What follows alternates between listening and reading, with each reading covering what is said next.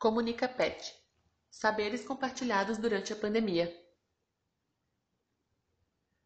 Você sabia que o Programa de Educação Tutorial dos Cursos de Letras da Universidade Federal de Santa Catarina é um espaço pedagógico privilegiado no âmbito universitário?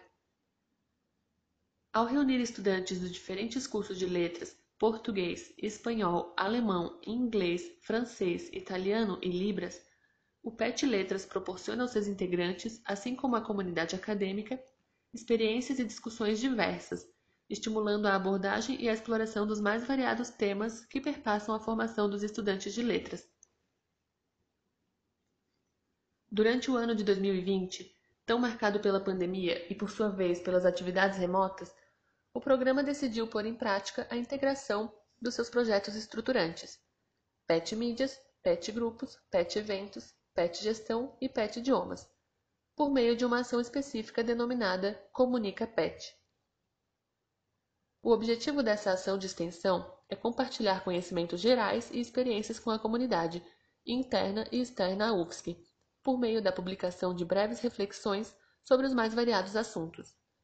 Além disso, o Comunica PET estimula o processo de produção textual e de criatividade dos petianos e petianas, levando ao aperfeiçoamento e ampliação de sua formação em letras.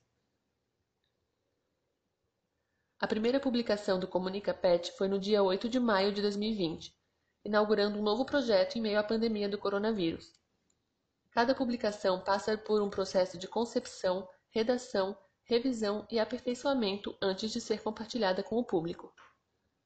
Toda a equipe está envolvida com essas produções, que também estão disponíveis em áudio no Spotify sendo, portanto, mais acessíveis aos nossos diferentes públicos.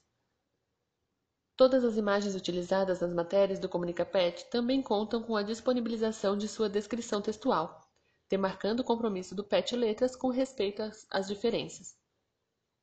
Assim que publicadas em nosso site, as matérias são divulgadas em nossas redes sociais, Instagram e Facebook. Hoje o ComunicaPet já soma mais de 50 publicações que você pode acessar clicando nos títulos aqui nessa publicação.